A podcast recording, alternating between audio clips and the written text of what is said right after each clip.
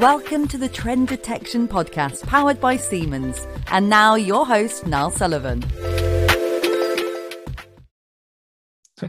That's interesting. So what, so what, let's dig into that a little bit more. So what actually makes up the toolbox? I like the toolbox analogy because you use a hammer for this and you use a screwdriver for that. So, so that's quite interesting what, what, you know, what the different technology you use and, and why do you use them, I guess, for that purpose?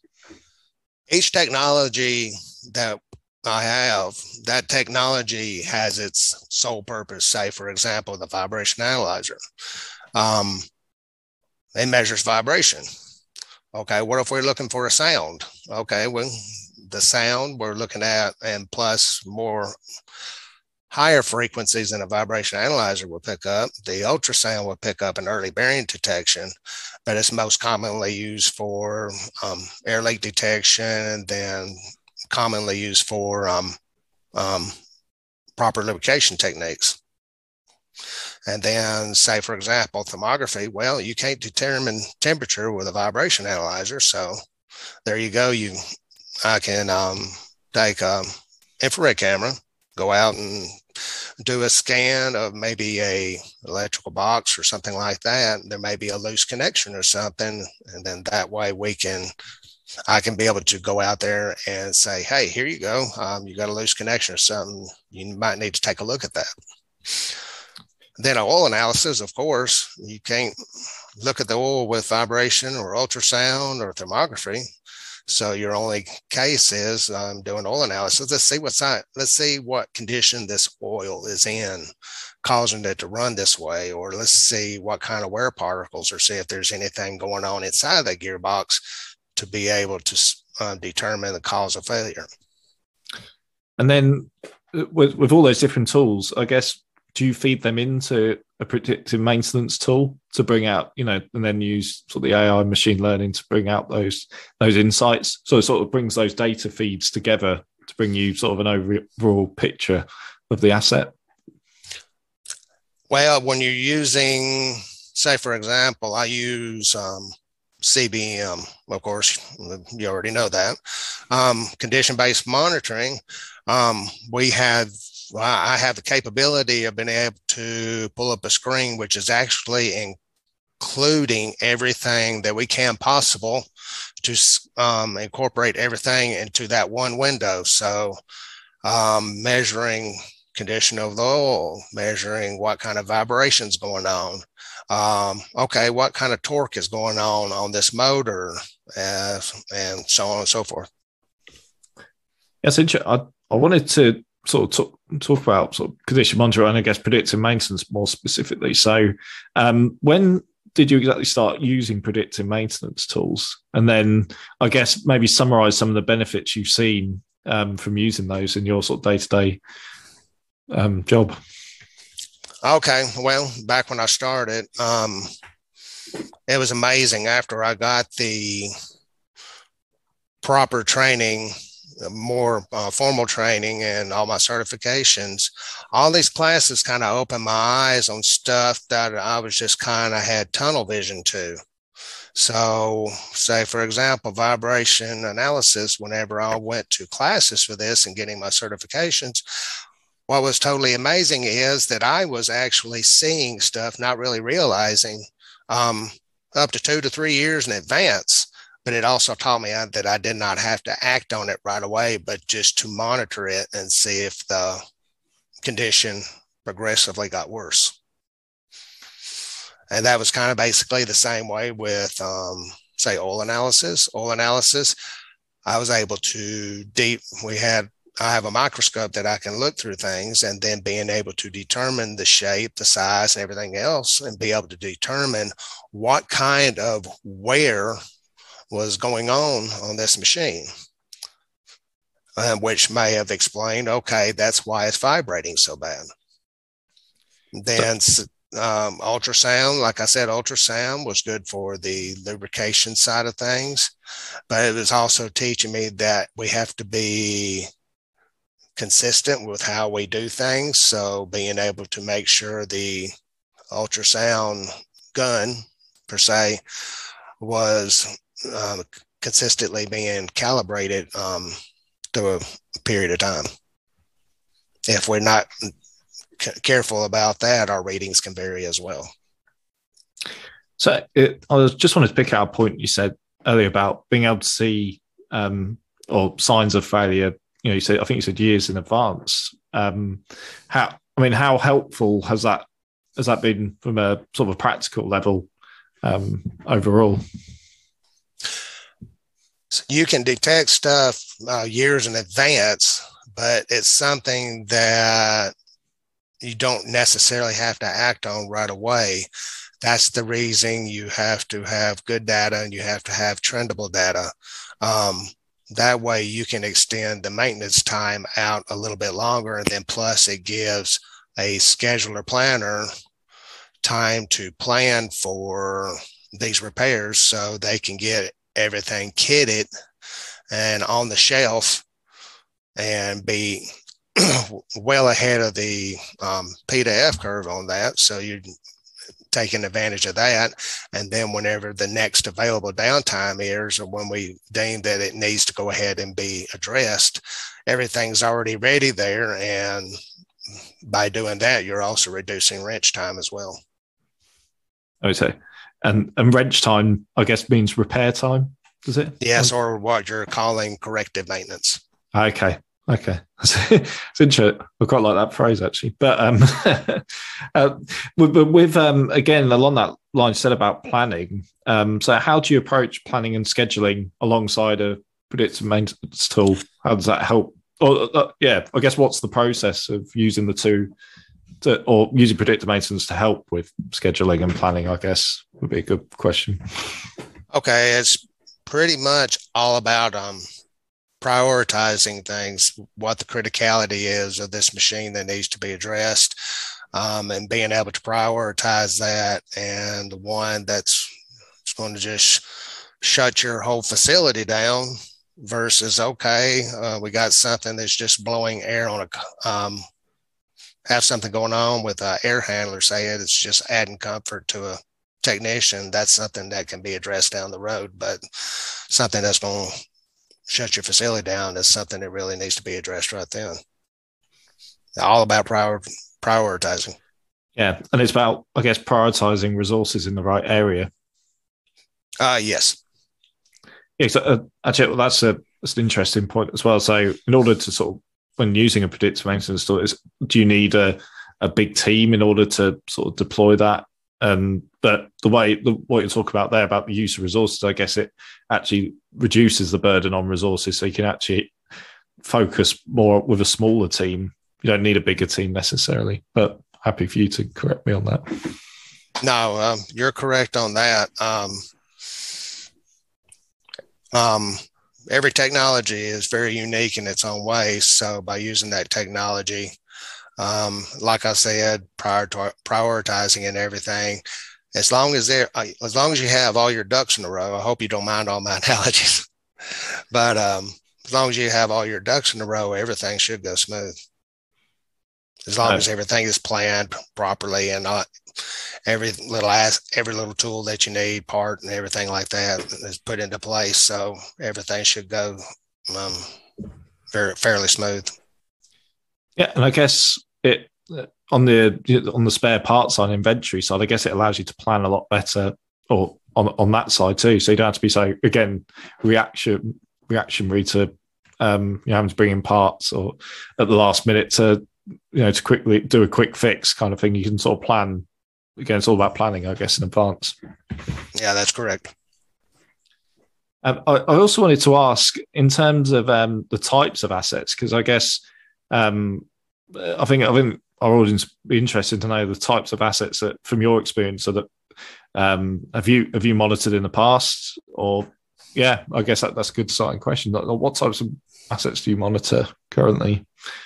Well, sometimes some days um, when I'm working, I feel like I am monitoring just about everything I can think, think of imaginable.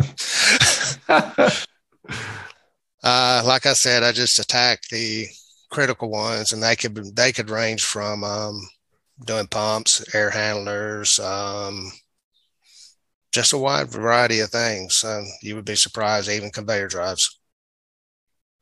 Is there a reason why you wouldn't focus just on the, you know, the key critical assets in your plant and sort of and go go wider than that essentially? Because um, I think that's the temptation, especially with predictive maintenance, is to focus just on the critical, small number of critical assets. But actually, the real benefits come from expanding that out. Or, or do you, do you agree with that? Yes, but um, I work with a facility where there are lots of assets, and each one of these, depending on its criticality, has to be checked. And we have, I have lots and lots of assets to check. So, and I also go through a criticality matrix, which determines, okay, the safety aspect of it, the okay, how much downtime could it cause if uh, this machine goes down? Um, I don't know. I think I mentioned the safety part of it. Um, yeah, a lot of things factor in, and then whatever that final score is, is how we do that. Um, it also varies on okay, this is a critical asset, but how smooth has it been running over a period of time? Maybe we can increase the interval that way in order to help us utilize our times where in other areas that needs to be addressed. And how many assets do you monitor using predictive maintenance? Or not, maybe not an exact number off the top. Oh. yeah, now that would be testing you, wouldn't it? um, okay. Uh, I'll put it to you this way. Um, I currently monitor a whole lot more than I can count on my fingers and toes. But interesting, interesting. Yeah, because I mean, uh, next thing I was, I was going to ask really was actually around um, deployment, and obviously, the more the more machines you're monitoring, I mean, how how easy is a predictive uh, maintenance tool to deploy from your experience? As long as you have, like I said, as long as you have all your ducks in a row, everything should go fairly smooth not all the time, but most of the time, yeah, everything should go fairly smooth. It still has to go through approvals and stuff like that. So, and I mean, could you detail some of the steps you take in order to successfully deploy a, a tool, a PDM tool? Well, first of all, you've got, um, let's use ultrasound for an example. Um, say you have a facility that's trying to get started up with predictive maintenance. So the first thing you're going to do, you're going to use stuff um, so you can gather the low hanging fruit. Say, for example, ultrasound. The most common use um, for ultrasound is air leak detection. Ultrasound, from what I have seen, is not as expensive as some of your other predictive technologies, but you can still get a big bang for your buck with it. So you go out here and okay, let's train this individual up and tell him, okay, we want to make a case uh, just for how much air we are losing, compressed air we are losing through our lines. So you go out there and find several issues where there's leaks, how bad the leak was, and everything, and build a case on that. And then once you figure out, say, a um, dollar amount, and go out there and then make your case. Okay, here's what we have found just with this, but we need to do. Well, I feel we feel like we need to do more. Now, why not take this dollar amount that we are detecting that you are losing and once these corrections are made, look at that dollar amount. Now, why not just take this dollar amount? Let's reinvest in something that will help us out just a little bit more. And it's kind of like just building one on top of the other until before you know it, you have a great maintenance team, you've got great technologies. So just basically just building that case when you it's like I said before, when you start showing dollar amounts and what how it's benefiting the company, um, they're they're willing to spend more money on you because you're showing the initiative. Okay, I'm trying to help you out here. And and how long does it take to get to that that point? Um, is there is there uh, uh, maybe there's not a traditional time frame, but yeah, just just as an idea, a rough idea. Uh, it would depend upon your. I guess it would depend upon your facility, and then who they have in place to say yay or nay to what you want to do. Yeah, again, it's feeding into what we talked about before about culture as well. Yes. Having the, the culture in order to to do that. You have to get that culture change before you can. Any of this stuff will fall into place. No, exactly. Yeah, because again, actually, yeah, think back to my question about how long does it take? Because if, if you've got a culture in place that's ready and, and open to this, then things can move much quicker than than one where you're sort of trying to push for, push for a wall kind of thing and trying to get things through that you believe are correct or maybe even know know are correct. But it's about convincing others in the organization about the value or, or showing the value, let's say. Correct. Um, and in terms, I think we've sort of gone over it a little bit, but in terms of building sort of a business case around that, what what types of information do you would you collate or would you recommend collating in order to sort of show management, you know, that this is worthwhile continuing? Uh, I know you sort of said downtime, I guess, is one one area. That's yeah. The um, your um down it's called down. We call it down downtime avoided okay. or cost avoidance is basically the main tool that we used to well that I used to use. Um, cost avoidance is a big thing, and especially if you have a facility that just runs right around the clock, you have very little time to put a wrench on anything except for the weekend, and then you have to pay overtime for people to come in and take care of the issue. And there's another thing you're saving that you're saving the overtime by avoiding this downtime. And then plus um, being able to do all this, the time it takes to say, um, write that work order or have to do a PM when that PM could probably be stretched, stretched out or eliminated. It's, it's interesting about downtime actually, because it is a cost avoider, but it doesn't put money necessarily straight back in your pocket that you can go and spend elsewhere. If you see what I mean. So it's not it, it's a savings. You don't have to, you know, it's not you don't have the expenditure, it's not something you have tangible in your hand. Like, oh, I've just been given this money, I can now spend. Do you agree with that sort of viewpoint, or do you have any thoughts on that sort of side of things? Yes, that was a struggle for me for a little bit, determining that. Okay, how much money have I saved you on the downtime that was avoided? So, um, downtime cost would have to be calculated in with that. Uh, like I said, also, how much did they spend? How much time did they spend entering in stuff they did on a PM, the technician it, itself? And then also, um, say something did break down, it takes so much time to do an analysis on that. Okay, why did it break? And what can we do to correct that in the future? And how can we make it better? It takes time to do all of that. But by letting them know all of this and being able to increase the longevity of these machines, that decreases that labor needed, which is actually a savings to the company as well. Yeah, no, absolutely absolutely. Um, and actually, on on that note, um, so from your personal experience, what results have you achieved using predictive maintenance? I mean, even just in general terms. My main goal when I go into when I go to work every day is to leave it in a lot better shape than it was when I first entered into it.